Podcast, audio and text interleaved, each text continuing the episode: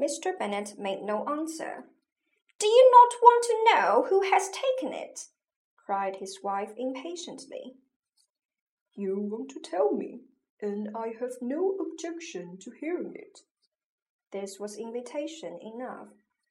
Why, my dear, you must know, Mrs. Long says that Netherfield is taken by a young man of large fortune from the north of England, that he came down on Monday in a chaise and four to see the place, and was so much delighted with it that he agreed with Mr. Morris immediately, that is to take possession before Michaelmas, and some of his servants are to be in the house by the end of next week. What is his name? Bingley. Is he married or single? Oh, single, my dear, to be sure. A single man of large fortune, four or five thousand a year. What a fine thing for our girls! How so? How can it affect them?